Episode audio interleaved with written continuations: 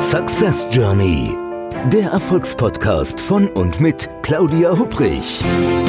Damit Sie verstehen, warum manche Menschen anscheinend mühelos ihr Ziel erreichen, während andere noch mit mächtigen Stolpersteinen kämpfen. Hier erhalten Sie wichtige Impulse für Ihre erfolgreiche Zukunft.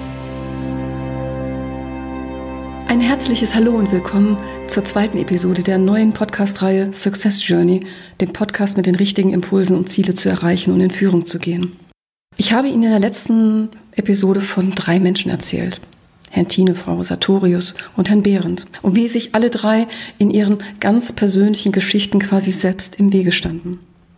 Es gibt natürlich jetzt auch Blockaden, die uns beim Erreichen unserer Ziele im Wege stehen und die nicht, die wir nicht selber kreiert haben, sondern die tatsächlich von außen kommen. Ganz klar. Nehmen wir mal ein Beispiel. Also, wenn Sie zum Beispiel davon träumen, Bundeskanzler oder Bundeskanzlerin zu werden, na, dann gibt es ein paar Regeln zu beachten, ganz klar. Ihr Vorstrafenregister sollte zum Beispiel ohne Einträge sein und es wäre auch gut, wenn Sie sich der Unterstützung einer politischen Partei sicher wären. Oder vielleicht ist Ihr Ziel auch stattdessen Pilot bei einer namhaften Fluggesellschaft zu werden. Dann sollte Ihre Körpergröße ein bestimmtes Mindestmaß nicht unterschreiten. Fehlen Ihnen diese Voraussetzungen, dann können Sie vermutlich auch mit der besten inneren Einstellung den Traum vom Leben als Bundeskanzler oder Pilot nicht realisieren. Viele Menschen glauben ja, dass äußere Umstände sie davon abhalten, ein gewisses Ziel im Leben zu erreichen. Aber ganz ehrlich, Hand aufs Herz. Viele der wahrgenommenen Blockaden sind hausgemacht. Die haben ihren Ursprung nicht in äußeren Umständen, sondern die kommen von innen. Ich gebe ja zu, es ist manchmal nicht ganz leicht, das anzuerkennen, dass die Blockade in einem selbst steckt, dass man sich selbst ein Bein stellt. So wie in der Geschichte von Frau Sartorius in der letzten Episode. Der Weg zur Traumposition, der schien frei und die Tatsache, dass sie die Position letztlich doch nicht erhielt, schien ihre inneren Zweifel sogar noch zu bestätigen, dass sie eben noch nicht für eine solche Führungsaufgabe geeignet sei. Dass sie sich durch eine selbsterfüllende Prophezeiung den Weg selbst verbaute. Das wurde erst zu einem viel späteren Zeitpunkt während eines Coachings deutlich. Also traurig, aber wahr. Durch unsere Gedanken und Gefühle können wir manchmal enorme innere Blockaden schaffen. Wir brauchen gar keinen anderen Menschen, um uns zu blockieren oder zu sabotieren, sondern wir erledigen das manchmal von ganz alleine. Wir legen uns Steine in den Weg, wo vorher keine gewesen sind. Und wir bauen Hürden, die nur in unserer eigenen Wahrnehmung vorhanden sind. Wir selbst, ohne das Zutun von anderen. Ich erinnere mich auch noch an eine andere Klientin, die kannte sich mit diesem, ich nenne es so gerne, mentalen Mobbing, also das, was wir selber mit uns in unserem Inneren machen, damit kannte sie sich bestens aus. Sie hatte einen persönlichen Albtraum und der bestand darin, im Kollegenkreis etwas präsentieren zu müssen. Und gerade in ihrem Job und ihrer Position, da war das ziemlich unpraktisch. Die Präsentation, die waren ein unvermeidbarer Teil ihres Arbeitsalltags und deshalb durchlebte sie ihren persönlichen Albtraum wieder und wieder. Und wenn es wieder einmal so weit war, stand sie vor ihren Kolleginnen und Kollegen, lief rot an, begann zu schwitzen und wurde kurzatmig.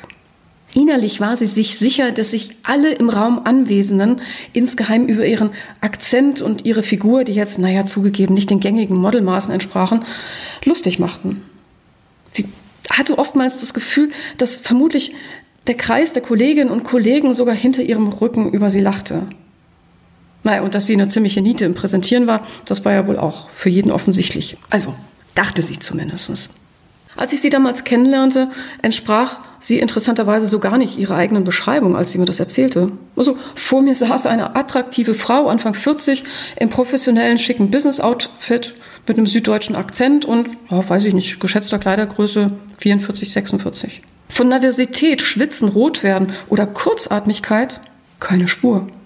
Ich habe sie dann gefragt, welche Situationen denn so im Kollegenkreis dazu geführt hätten, dass womöglich ein Teil oder alle ihrer Kollegen insgeheim über sie lachen könnten. Ja, und da dachte sie lange nach und musste dann passen. Sie konnte wirklich keine einzige Situation benennen, aus der sie dies tatsächlich hätte ableiten können.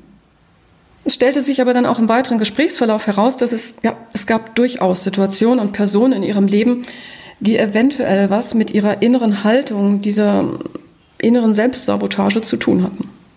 Klassenkameraden zum Beispiel, die sie nach ihrem Umzug in der Kindheit auf die andere Seite des Weißwurst-Äquators während ihres Akzent hänselten. Eine frühere Kollegin, die, obwohl schlank, einen regelrechten Diätenmarathon verfolgte und ein Vater, der immer wieder betonte, dass mein Mädchen sehen, aber nicht hören sollte. Na prima.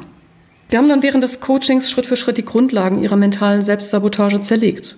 Also gibt es Menschen mit Übergewicht oder starkem Akzent, die trotz dieser Faktoren überzeugend präsentieren können? Ach, klar gibt's die.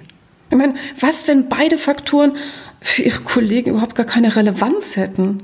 Was würde passieren, wenn sie in der nächsten Präsentation ihre natürliche Gesichtsfarbe behalten und frei und entspannt reden würde? Was würde dadurch in der Zukunft möglich werden? Und wie würde sie mit dieser Veränderung überhaupt umgehen? Durch das systematische Hinterfragen der eigenen hinderlichen Überzeugungen gelang es meiner Klientin dann, neue und für sie stimmige Handlungsoptionen zu entdecken und vor allen Dingen bessere Strategien zum Halten von Präsentationen zu entwickeln. Sie hatte dann auch kurze Zeit später Gelegenheit, das Ganze auszuprobieren. Und ich habe mich so für sie gefreut, denn sie berichtete mir dann ganz stolz, dass ein Kollege ihr anerkennt mit den Worten, klasse Präsentation, auf die Schulter geklopft hatte. Sie erzählte mir, wie unglaublich sie es fände, dass sie sich selbst während der vergangenen Präsentation mental sabotiert hatte. Das ist eine Reaktion, die alles andere als selten ist. Denn ich erlebe es immer wieder, wenn Menschen mentale Blockaden aus dem Weg räumen, dann sind sie danach oft erstaunt. Sie sind überrascht, dass sie Hürden erschaffen haben, wo objektiv keine waren. Und sie sind vor allen Dingen auch verblüfft, wenn sie die Mechanismen verstanden haben, wie man mit den eigenen inneren Blockaden umgehen und diese loswerden kann.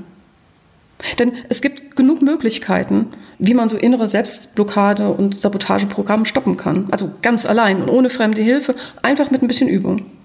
Und darum geht es in den nächsten Episoden dieses Podcasts. Zu verstehen, warum wir uns mental manchmal selbst sabotieren und was man dagegen tun kann.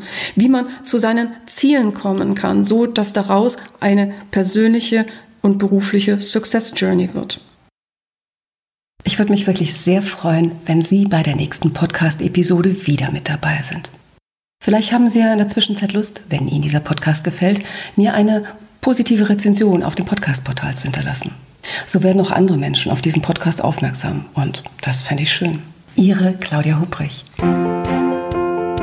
Success Journey, der Erfolgspodcast von und mit Claudia Hubrich damit Sie verstehen, warum manche Menschen anscheinend mühelos ihr Ziel erreichen, während andere noch mit mächtigen Stolpersteinen kämpfen. Hier erhalten Sie wichtige Impulse für Ihre erfolgreiche Zukunft.